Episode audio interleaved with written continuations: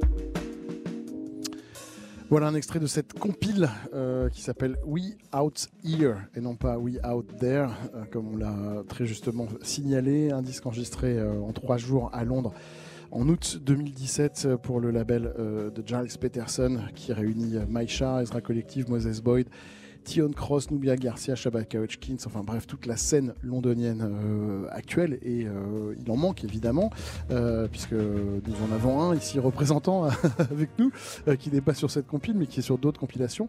Angéline Escafré Dublé, qu'est-ce que vous aviez, qu'est-ce que vous avez eu envie de raconter dans cette exposition? Est-ce que c'est exactement ce que j'ai dit en préambule ou il en manque? Bah, il en manque de toute façon, puisqu'on a voulu dire beaucoup de choses et vous avez, euh, euh, enfin, les, auditeurs qui iront visiter l'exposition pourront voir qu'il y a encore beaucoup d'autres choses qu'on essaie de raconter.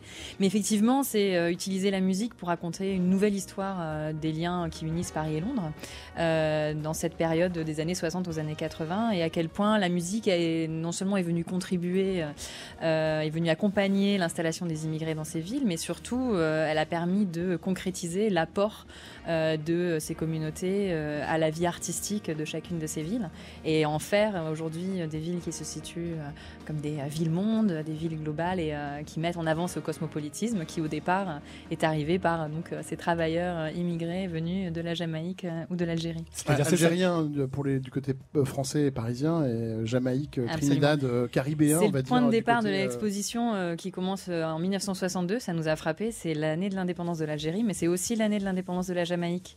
Donc ça dresse déjà euh, un, point de comparaison intéressant euh, entre les deux villes que euh, ces citoyens qui sont arrivés pour beaucoup dans les années 50 hein, d'ailleurs, que ce soit les Algériens ou les Jamaïcains, quand ils étaient encore des citoyens d'empire et en 62 ils deviennent les ressortissants de pays étrangers et ça change tout, ça change le fait qu'ils sont pas forcément toujours bien perçus du reste de la population. Après il y a deux, il y a, y a, vraiment deux quêtes différentes et deux euh, façon de partir euh, à l'étranger euh, différente. D'un côté, les Algériens, suite à, l'indépendance, avec l'accueil qu'on connaît, et puis de l'autre côté, une quête de droit de la part des Jamaïcains, comme, comme, comme, comme l'idée que d'aller en Angleterre serait une façon d'acquérir des droits qu'on n'a pas en, Jamaïque, ce qui n'est pas du tout le cas pour les Algériens.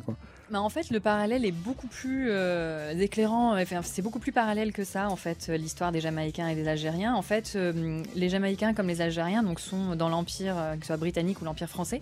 Et à la fin de la Seconde Guerre mondiale, la revendication d'indépendance grandit, que ce soit en Jamaïque ou en Algérie. Et les empires décident, de, pour la faire un peu taire, d'améliorer leur sort en leur accordant la citoyenneté des colonies pour les Jamaïcains et puis l'égalité des peuples de l'Empire pour les Algériens, et ça leur donne la libre circulation. Ça, c'est très important à comprendre. C'est ce qui va faire qu'ils vont pouvoir venir s'installer en métropole pour trouver du travail euh, et pour s'installer avec leur famille. C'est le cas des Jamaïcains qui arrivent à partir de 48 euh, à bord de ces bateaux dont on présente les registres de passagers dans l'exposition, le Windrush en particulier, euh, arrivé en 48 du port de Kingston à Londres, et on présente le registre de passagers. On voit bien qu'ils sont britanniques et ils, ils viennent s'installer. Certains arrivent de Jamaïque, certains arrivent de la Barbade également, qui est aussi dans les euh, Antilles britanniques. Et c'est la même chose aussi euh, pour les Algériens qui euh, ont également la liberté de circulation et viennent s'installer à Paris. On a, le sentiment qu'il y a un vrai, travailler. Il y a un vrai idéal du côté anglais parce que dans, dans, à, la fin de l'exposition, il y a une installation sonore réalisée, je crois, par Martin Messonnier, et on entend ce, il y a ce chanteur de, de Trinidad qui descend du, bateau et qui chante un, tout un. Il a une vision complètement idéalisée de, de, ce qui va se passer à Londres. London is a place for me, absolument, de Lord Kirchner. Il est d'ailleurs. Euh, euh, filmé en train de chanter cette chanson euh, sur le ponton euh, du bateau, euh, ce qui montre, mais c'est justement lié à ce contexte encore de l'Empire. donc on, vient, on vient à Londres parce que c'est la capitale de l'Empire et qu'on pense y trouver effectivement bah, de meilleures conditions économiques, financières et sociales pour vivre et travailler.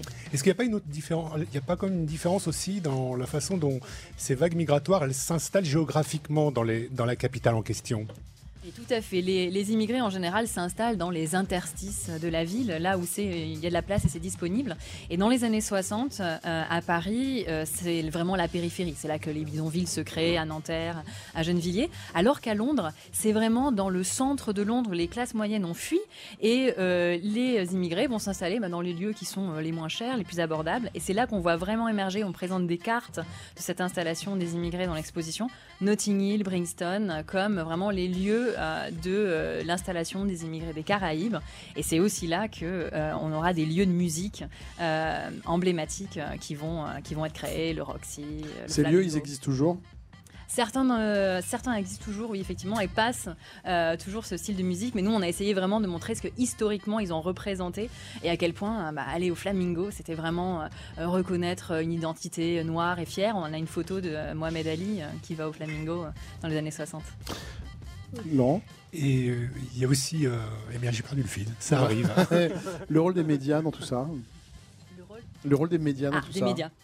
Absolument. Donc on, passe en revue de toute façon comme c'est une, émission, une euh, exposition euh, qui, doit présenter des supports, qui doit faire euh, revivre ces années 60, 70, 80 aux visiteurs. On utilise eff- effectivement les médias, alors que ce soit les, fanzines, les journaux, les affiches, mais aussi donc la radio. Donc on fait écouter certaines de ces radios. Il y a aussi un mouvement comme à Paris de radio libre dans les années 80, ce qu'on appelle les radios pirates qui vont jouer un rôle important à diffuser un style de musique euh, qui est encore très communautaire, hein, qui est surtout connu des initiés. On essaie de montrer ce rôle de, euh, de ces communautés à créer des lieux un peu pour initier, un peu underground, et qui vont faire se développer des styles de musique très originaux, qui sont euh, à la fois, euh, qui bénéficient des apports extérieurs, euh, qui viennent euh, effectivement de Jamaïque, mais aussi qui vont vraiment prendre une identité très londonienne. C'est là où il y a tout un mur consacré, par exemple, pour le côté français, à Jean-François Bizot. Voilà, on a choisi effectivement de le On présenter vous en comme... parle euh, parce que ça nous tient à cœur. Bah, bien sûr, parce que c'est euh, un, un personnage très important pour TSF. Euh, donc lui, il a vraiment cette intuition euh, de l'importance de ses apports musicaux extérieurs. Donc ce qu'on présente dans l'exposition, c'est à quel point de tous ses voyages en Afrique, il revient avec des disques, mais il revient aussi avec des chemises. Donc il y a vraiment cette idée euh, de euh, la musique, elle accompagne tout un changement esthétique et artistique, qui est vraiment une figure euh, de, de l'identité euh, de ces communautés. Et alors effectivement, lui, il va avoir un goût euh, pour euh, tous ces artistes et il va leur permettre de se mélanger et puis de, surtout de les faire connaître en les diffusant à travers euh, Radio Nova. Et puis il a reconnu l'importance des radios à diffuser la musique. On comprend mieux hein, l'autre quand on danse sur sa musique, disait Jean-François Vizor. On va continuer à parler de cette exposition Paris-Londres 1962-1989 euh, avec nos invités dans ces lundis du Duc sur TSF Jazz, juste le temps d'une page de publicité. Parce qu'il n'y a pas que le jazz dans la vie, les lundis du Duc. Laurent Sapir, Sébastien Vidal.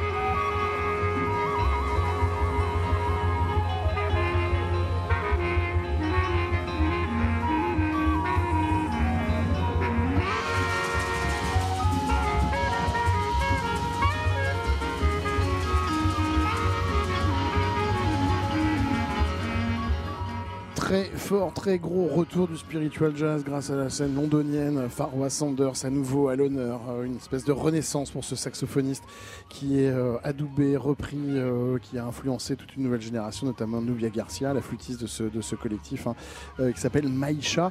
voilà, c'est un extrait de cette compilation qui s'appelle We Out Here. nous sommes en compagnie de nos invités, China Moses, qui nous a rejoint il y a quelques minutes, Pascal Pilorget, qui produit le festival London Jazz Calling, euh, la euh, maître de conférence Angéline Escafré-Dublé. Voilà, excusez-moi, je ne savais pas comment vous présenter correctement. Vous êtes, en tout cas, vous avez signé cette exposition qui nous sert de thématique pour cette émission Paris-Londres. Et euh, Graphique, euh, qui est aussi fait partie de nos invités, Noyo Graphique, comment vous la voyez cette scène aujourd'hui? Est-ce que, que ce que ce qu'Angéline raconte de cette exposition, ça fait écho à ce que vous vivez en tant qu'artiste euh, à cheval entre, entre Paris et Londres? Euh, Je pense que c'est super intéressant.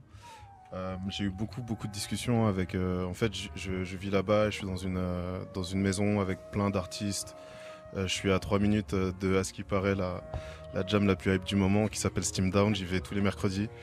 Euh, donc c'est pour moi quand je vois quand je vois ce qui se passe là-bas. Vous voulez dire qu'il y a une petite différence entre l'écho qu'on en a et la réalité de ce qui s'y passe hein? C'est toujours un peu pareil avec avec la nuit. Hein. voilà. Pour vous c'est une jam normale et puis ici on a l'impression que c'est un truc. Euh, bah, je viens de France donc pour moi c'est pas une jam normale. Euh, si j'étais non mais c'est la vérité. C'est que c'est le style de jam que j'ai jamais vu. C'est super inspirant. C'est quelque chose de d'assez spirituel en fait. C'est qu'ils cherchent pas forcément à ce que tout le monde saute partout. Ça arrive, mais c'est pas ce qu'ils cherchent. Euh, et Wayne Francis, le, le, leader de ce, on peut carrément dire mouvement euh, de Steam Down, c'est devenu quelque chose qui dépasse même le cadre d'un groupe. C'est une sorte de bijou qui rassemble plein d'artistes, de plein de groupes et de plein de collectifs. Ils sont aux étoiles euh, dans quelques semaines. Hein, à Paris. Ouais, bah, ils, ont, ils, ont, trouvé un tourneur qui, qui, est totalement hallucinant. Ils ont sorti aucun album, ils ont absolument rien. C'est juste une, une sorte de, de, de, de, petite bague comme ça, un joyau euh, brut au fin fond de Londres. Et euh, y a, ils ont juste trouvé le tourneur parfait pour raconter leur histoire. C'est dans quel quartier? C'est à Deptford. C'est juste entre Deptford et New Cross. C'est euh, dans South East London. Et, et si on reparle de l'immigration, en fait. C'est pas loin de Brixton, dit China? C'est plus loin. Tu peux nous expliquer parce que moi à Londres je comprends rien Alors, du tout quoi. vous voyez l'immeuble MI6 dans, euh, dans, euh, dans, James Bond. Vous voyez cet immeuble? Ça c'est le début du sud de Londres. Vous continuez tout droit, vous allez arriver à Brixton. Vous passez Brixton, vous prenez faut un peu. la Tamise. Euh, oui, il faut traverser. Oui, on est, déjà de l'autre côté, de la hein, Tamise. Oui. Vous continuez un peu plus droit, un peu à gauche, vous allez arriver à Deptford. Et à Deptford, il y a Steam Down. Vous continuez encore un peu plus loin, vous arrivez à Beckham. Et là, il y a encore une autre scène et une autre salle qui a plein de euh, programmation hyper chouette, le Ghost Notes. Qui, qui, est malheureusement fermé. Qui a malheureusement fermé. Oui, ouais, exactement. Donc, c'est chouette Londres pour ça. Voilà, l'explication du sud de Londres, l'endroit où ah, les gens ne voulaient pas habiter parce que ça avait été détruit pendant la guerre. Et euh, donc les, les euh, ces, quartiers-là avaient été détruits pendant la guerre et personne ne voulait habiter. Exactement. En fait, le sud de Londres, c'est en fait quand j'ai arrivé à Londres, je sais pas si ça t'est arrivé à toi, mais moi on m'a demandé tout de suite Where you live, north, south, nord ou sud? Ouais, ouais. c'est un truc nord-sud en fait. Et quand tu choisis sud, c'est presque une rébellion apparemment. Ah en, fait, en, fait, Londres, si je peux me permettre, en fait, Londres, le truc important, c'est qu'ils ont ils ont une une gentrification qui se fait à une vitesse folle. Ça veut dire qu'en six mois, un quartier peut changer totalement de, visage. Euh, et c'est ce qui se passe, euh, c'est ce qui se passe là où j'ai enregistré euh, le disque que je fais cette année, qui s'appelle Fulton Road à TRC, qui est justement une rue à, à, Dalston, qui est un des quartiers nord. et c'est absolument hallucinant. Ah mais Dalston, ça y est, les prix sont exorbitants. C'est exorbitant.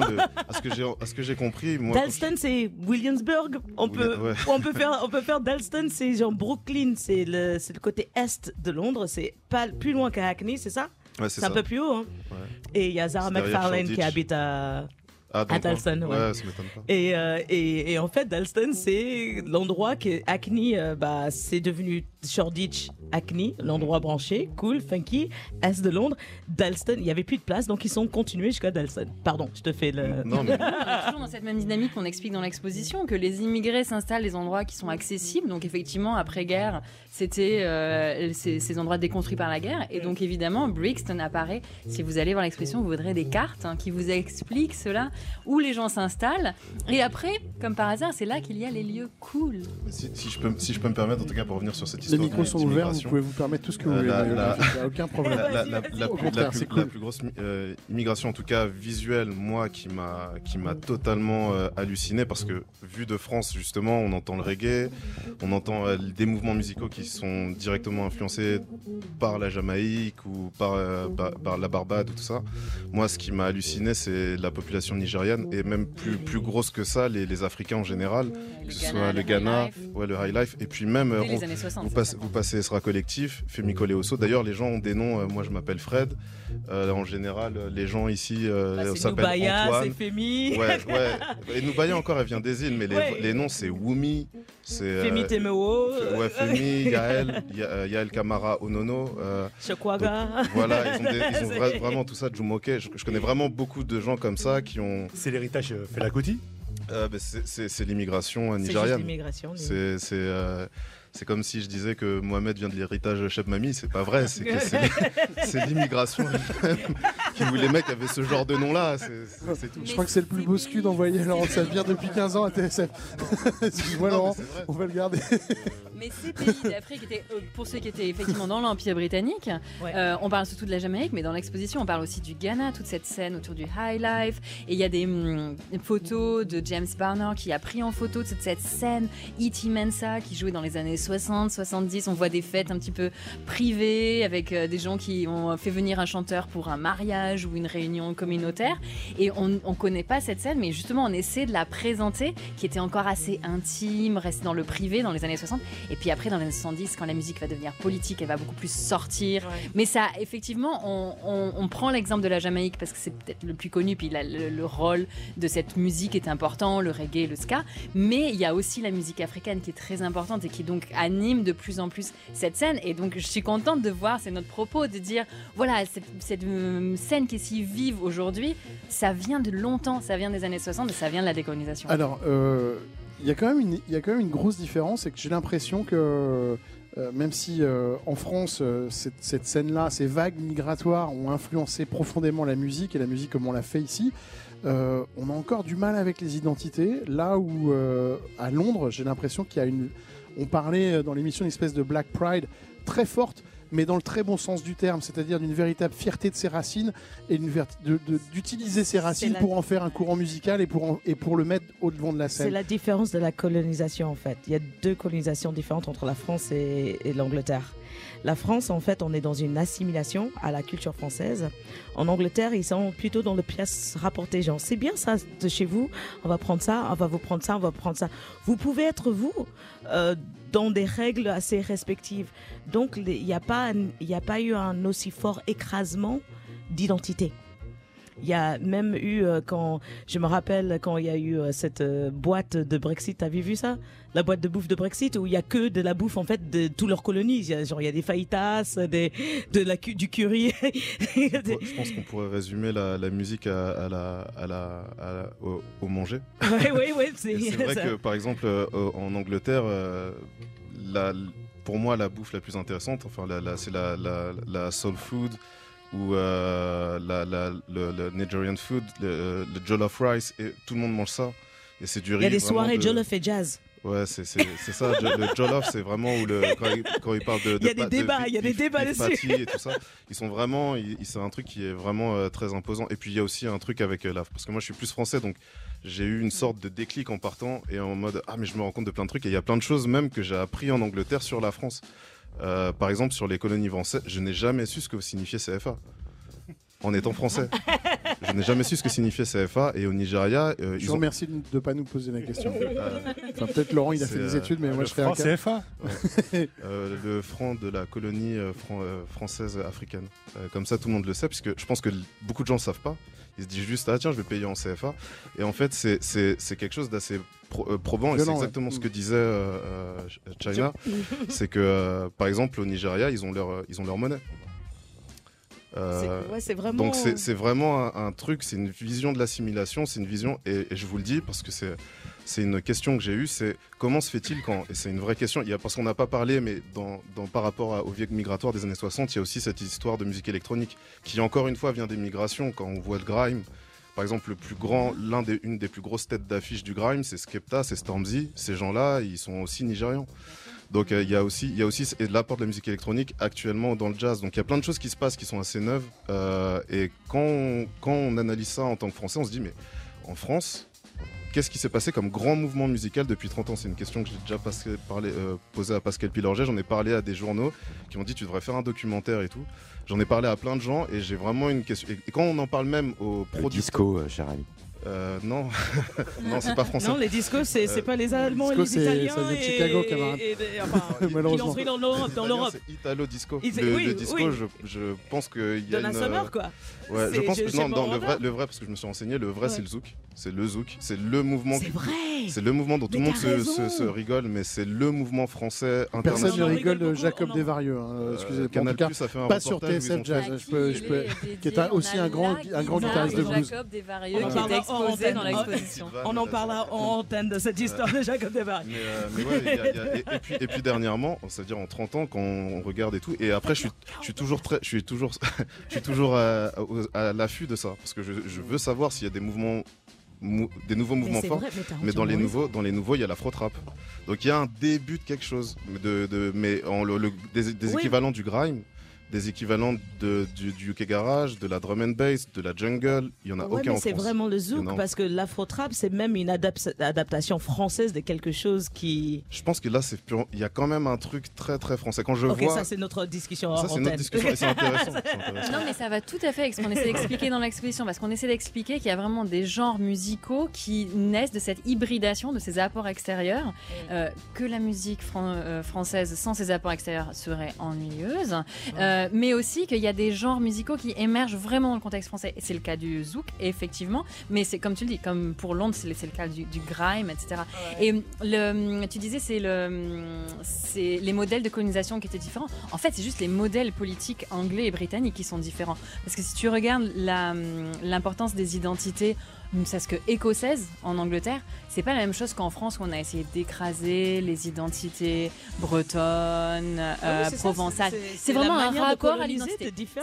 C'est une oui, mais la Bretagne, elle n'a pas été colonisée, c'est pour ça. Oui, non, mais c'est ça. Ça n'a pas été colonisé, mais la France, la, un rapport la France, c'était quoi cette phrase horrible qu'ils avaient sortie Tu l'aimes, tu la quittes? C'était ça, hein. Je sais pas qui l'avait dit cette phrase. Non, mais ce qui, est, très étonnant, ce qui est très étonnant, dans l'histoire. Ce qui est très étonnant, c'est effectivement quand on, a interviewé ici euh, Alain Jean-Marie, euh, ah pianiste de jazz. Euh, le pianiste de jazz, le maître Alain Jean-Marie, voilà, qui nous racontait dans une émission sur l'identité et surtout sur la Guadeloupe en disant Moi, il a fallu j'attende 25 ans, 30 ans avant de comprendre que je m'appelais Alain Jean-Marie et que ça avait un sens et qu'en fait je portais un nom qui était deux prénoms et que mon deuxième prénom était probablement effectivement hérité le prénom du maître euh, bah, dont j'ai comme moi voilà, dont j'ai été affranchi etc et donc c'était il disait ça avec beaucoup de candeur et beaucoup de voilà et, et, ça effectivement ça nous plonge dans une abîme de perplexité de se dire on a quand même la grosse différence qu'il y a effectivement entre la France et l'Angleterre, peut-être, euh, et, d'où la, la, conséquence et l'explosion d'une scène euh, qui revendique une certaine identité, c'est qu'on a un petit problème avec peut-être avec, nos identités. Et c'est un, vrai. Je parle là vraiment sur le sujet de la musique. Euh, au-delà, le reste, je, Pascal, Pascal, Pilanger. Pascal Pilanger. Ce que disait China, je trouve ça assez juste sur le, côté d'assimilation. Euh, on peut faire le parallèle justement sur cette polémique qu'il y avait eu il y a quelques mois en France sur la, la reconnaissance du jazz euh, français d'origine caribéenne avec des musiciens qui se plaignaient de ne pas être reconnus comme en tant que tels, euh, de ne pas, de pas avoir l'écoute euh, qu'ils pouvaient avoir, avec, comme tu l'as dit, des maîtres comme Alain Jean-Marie, qui sont quand même juste des, gens sans qui cette musique serait pas la même. Euh, et là, quand on fait le, le, parallèle avec ce qui se passe aujourd'hui sur la scène londonienne, où il y a une vraie revendication de ces origines-là, caribéennes, et ça pose de problème à, personne. Et c'est même une richesse forte quand on entend des, un discours, j'allais dire, assez politique d'un Shabaka Hutchings qui revient sur, des, sur, des, sur ces problématiques-là, d'où je viens, je le revendique, et de son dernier album euh, avec Sons of Kemet qui s'appelle My Queen is a Reptile, euh, tu vois, qui est quand même une charge énorme sur le, sur le, sur, le, le, colonialisme anglais. Euh, c'est vrai qu'on n'a pas, t'as l'impression que ici, les, les, les, musiciens français peuvent même pas se permettre de faire ça. on peut, ils peuvent pas tailler comme ça, la, tu vois, et mettre une charge sur la, sur la, sur la, sur la pardon, sur, le, sur la colonisation, euh, parce qu'on ne leur permet pas de s'exprimer ainsi. On n'accepte pas qu'ils s'expriment ainsi. On, comme tu l'as dit, on les assimile. Soit tu fais du jazz un peu français comme nous, soit sinon tu restes à côté comme une, voilà, comme une marge et une communauté. Un exotisme. Un exotisme. Alors qu'en Angleterre, c'est vraiment pour moi aujourd'hui toute cette scène-là euh, est en train de porter quelque chose à l'échelle internationale sur cette, sur cette scène de jazz. Et je trouve ça vachement intéressant qu'il y ait un, propos politique à l'origine et une vraie revendication de, leurs origines. Et le, et le jazz lui-même, enfin le, le, statut du jazz dans, dans ce courant euh, cette nouvelle scène anglaise.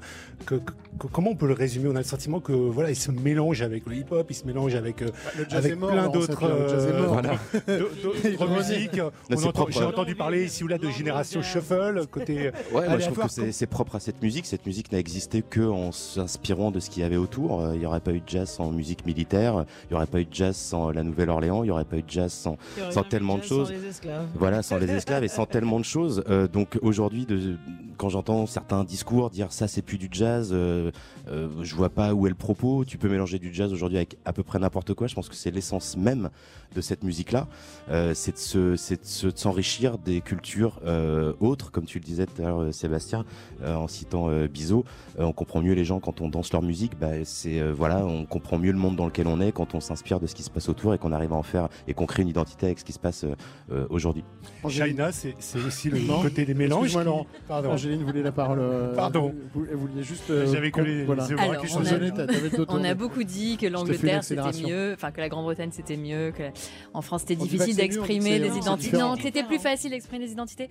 Et c'est vrai qu'on a voulu souligner ça, mais on voudrait aussi dire à quel point ça se ressemble, au quel point euh, Londres et Paris se ressemblent. Bah, alors moi je trouve notamment parce que en tant qu'artiste je trouve on pas essaie, que ça se ressemble voilà. du tout en fait. Mais d'abord, on en a tous parlé, c'est le Brexit, c'est la signalisation par la population de la Grande-Bretagne qui veulent pas avoir des immigrés. Donc c'est la preuve que de pouvoir exprimer ses identités de manière plus facile, est-ce que ça a vraiment empêché la montée du racisme? Donc c'est ce qu'on essaie de montrer dans l'exposition, c'est qu'on a eu des occurrences du racisme en Angleterre non, mais le qui racisme, étaient très fortes. Le racisme, c'est humain et auquel la musique a pu répondre. Donc on essaie de parler de Rock Against Racism dans les années 70 et on a montré comme en France aussi Rock Against Police a essayé de répondre au racisme. Alors non non non attends attends en fait, stop, stop, stop, ce qui est universel c'est la musique. C'est super pro, pro, pro, pro France et tout comme ça mais l'art l'art c'est une revendication en soi que la France, euh, l'Italie, euh, les États-Unis, euh, l'Inde, tout ça, le racisme ça existera et que ça, ça a toujours existé et ça existera toujours. Et là, et l'art et la musique, qui est une de ses premières formes les plus faciles et les plus digestes, c'est une contestation en soi, c'est un acte de rébellion, c'est on vit un peu en dehors des choses. mais il y a pas, il y a personne qui dit, il y a, y a c'est le monde est foutu de la, du racisme c'est pas la France ou le Londres Qui, qui, est mieux dans ce sens-là. dire qu'il y, y, en a dans les, il y en a des deux côtés de la Manche. Mais il y a partout dans le monde. Ah bah oui. Mais on peut faire une exposition Paris. Alors attendez, vous vous embrouillez pas parce qu'en fait moi je vais, je vais, vous, dites un peu la même chose en fait. Euh, oui, on dit la même chose.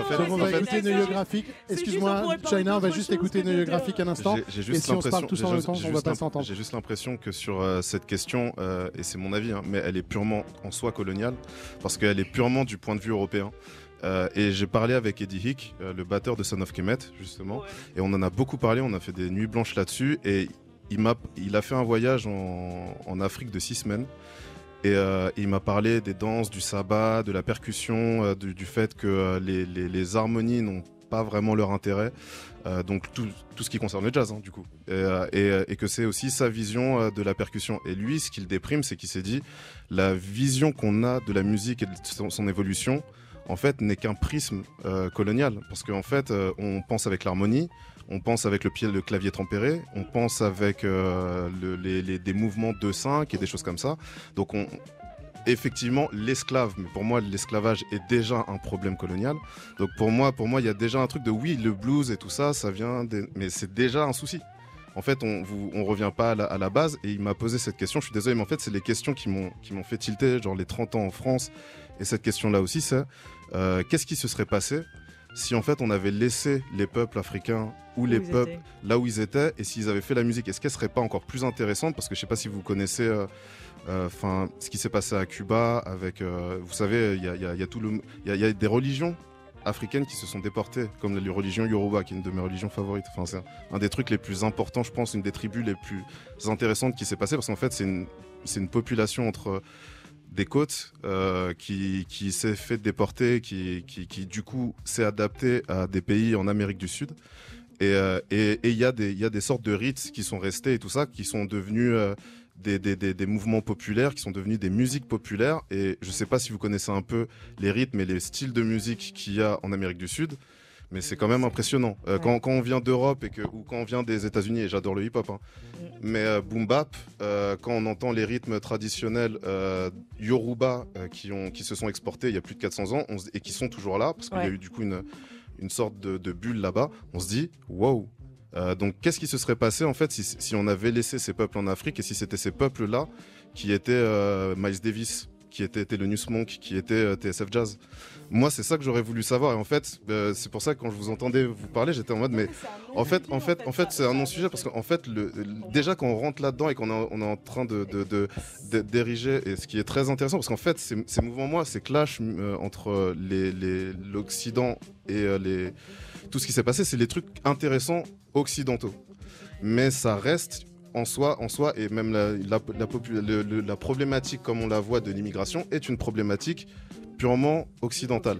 Donc elle est, elle, est, très eurocentrée, donc elle est intéressante, mais pour moi, c'est même, c'est pas que c'est même pas la question, c'est un truc à analyser, à dire, c'est cool, c'est cool ce qui s'est passé, mais euh, ça, en soi, c'est quelque chose qui a détruit, qui a détruit des, des, rythmes, qui a détruit des harmonies, qui a détruit d'autres manières d'entendre la musique. Donc euh, même si le blues est intéressant, bah, bah même non, si ça l'a pas détruit parce que ça existe toujours. Mais non, non, non, non. Non, non, il y a des choses qui... où il faut les chercher. en tout cas, on les, on les écoutera pas, sur Impulse. Peut-être on ne les écoute pas en, grand. C'est tout, c'est pas ça. Va, ils vont pas gagner, rapporter autant d'argent, donc il va pas y avoir. Mais de dire qu'elle n'existe pas toujours. Non, ce que je veux dire, c'est que l'appropriation culturelle, est-ce que ce qu'elle a donné et ce qu'elle génère comme argent, et ce qui fait que c'est pas, elle est pas là. Et c'est pas, euh, on va pas aller chercher un groupe percussionniste sénégalais euh, traditionnel et c'est pas ça qui va être euh, un gros vendeur sur, sûr que sur un label pas de jazz. festivals de jazz qui vont, que ça va se passer, c'est dans d'autres endroits. Il y a de l'appropriation culturelle, puis il y a des gens qui sont assez acteurs de leur histoire aussi. Je pense qu'on peut aussi se dire qu'il y a des gens qui ont voulu faire de la musique, euh, et qui, qui, ont, qui en ont eu les moyens, qui ont, pu être diffusés. On essaie de montrer dans l'exposition comment euh, euh, bah, Bob Marley, il a été produit par Chris, Chris Blackwell. Bon, c'est sûr qu'il a, il a un peu Blackwell, pardon. Blackwell, il a un petit peu. il a été remasterisé par Chris Blackwell. Voilà, plus que plus que produit. Voilà, mais, ouais, parce que les, les disques, c'est marrant parce qu'ils ont sorti, ils ont sorti. Ils ont sorti il y a très peu de temps et je vous conseille de vous précipiter dessus, d'aller d'aller d'aller acheter la version de luxe de Catch Fire du temps qu'il reste encore des disques euh, à vendre dans les magasins. Donc allez vous acheter le, Catch Fire. Il y a la version originale produite par, euh, par Peter Tosh et les Whalers. Et puis la version euh, Blackwell. C'est pas tout à fait pareil en termes de mix et vous verrez un peu la différence entre effectivement le côté anglais qu'apporte Blackwell et le côté roots de, des Whalers qui est euh, qui était déjà là. Et... Oui, il y avait tout déjà, évidemment, mais bon, bref. Euh, merci infiniment d'avoir participé à cette émission, s'il te plaît. Euh, merci, Chou, d'accord. on vous renvoie à cette exposition qui s'appelle Paris-Londres 1992-1962-1989. musique migration, c'est au musée de l'immigration, c'est à la Porte Dorée, c'est jusqu'au mois de janvier, mais allez-y maintenant. une biographie, vous serez dans la programmation du festival London Jazz Calling. C'est quand votre concert? Le 5 Le 6. Le 6, avril. Et c'était la petite halle ou c'était au New Morning Non, non, c'est à la petite halle de la Villette les 4, 5, 6 avril et on finit un peu, euh, on a fait trois éditions de ce, de ce, festival qui était là pour mettre en avant l'émergence de cette scène jazz londonienne euh, très forte. Pas une émergence et vous finissez par. Euh, excuse-moi, China, on va juste finir l'émission si ça t'embête pas et on voyait Et ça finit donc le 18 avril, Cocoroco au New Morning et le 4-5-6 à la petite de la Villette. Merci, China. On vous, rejoute, on vous retrouve le jeudi soir entre 19h et 20h sur l'antenne de TSF Jazz. Euh, merci beaucoup d'être passé euh, et on va envoyer la pub et ensuite il y aura de la musique et puis après on pourra continuer à parler. Ce sera formidable. Parce qu'il n'y a pas que le jazz dans la vie Les lundis du Duc. Laurent Sapir, Sébastien Vidal.